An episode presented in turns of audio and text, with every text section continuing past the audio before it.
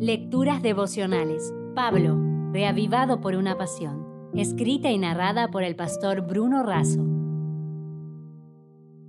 Hoy es 5 de febrero, el Premio Nobel de la Paz.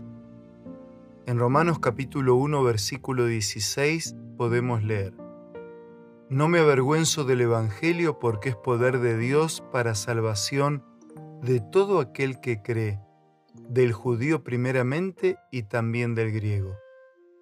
¿Cuál fue el origen del Evangelio? El punto central del Evangelio es Jesucristo.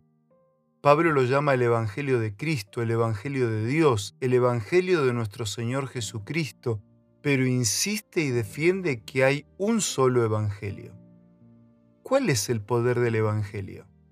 Roma se jactaba de su autoridad y del temor que infundía en el imperio por el mal uso del poder. Pablo, que ya había estado en otras ciudades impías como Corinto y Éfeso, confiaba en que este Evangelio de Cristo también transformaría vidas en Roma.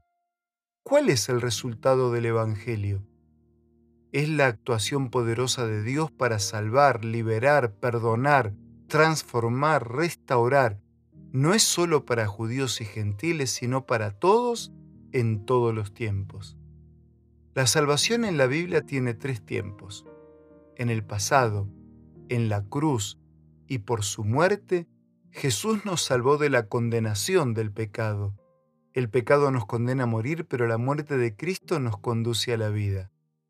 En el presente, Él nos salva de la culpa del pecado cuando arrepentidos confesamos nuestras faltas y nos concede la paz del perdón.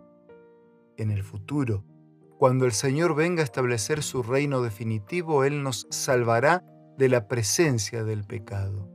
Las primeras cosas habrán pasado y todas serán hechas nuevas. El poder del Evangelio libera y rescata. Libera de la esclavitud, de la oscuridad, de la perdición, de la autoindulgencia pecaminosa y de la ignorancia espiritual deliberada. Rescata a la criatura del castigo final por sus pecados, rescatándola para la vida eterna. Alfred Nobel patentó la dinamita en 1867 con fines pacifistas. La idea original fue usarla como un sistema revolucionario para la construcción, al permitir dividir las rocas, cavar túneles o construir raíles de forma más sencilla sin necesidad de tanto esfuerzo manual.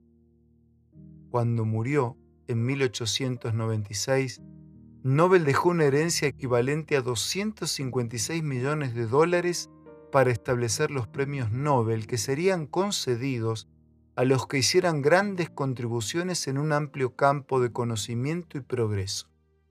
El premio mayor se destinaría a quien lograra el mayor o mejor trabajo para la hermandad de las naciones y hoy es conocido como el Premio Nobel de la Paz.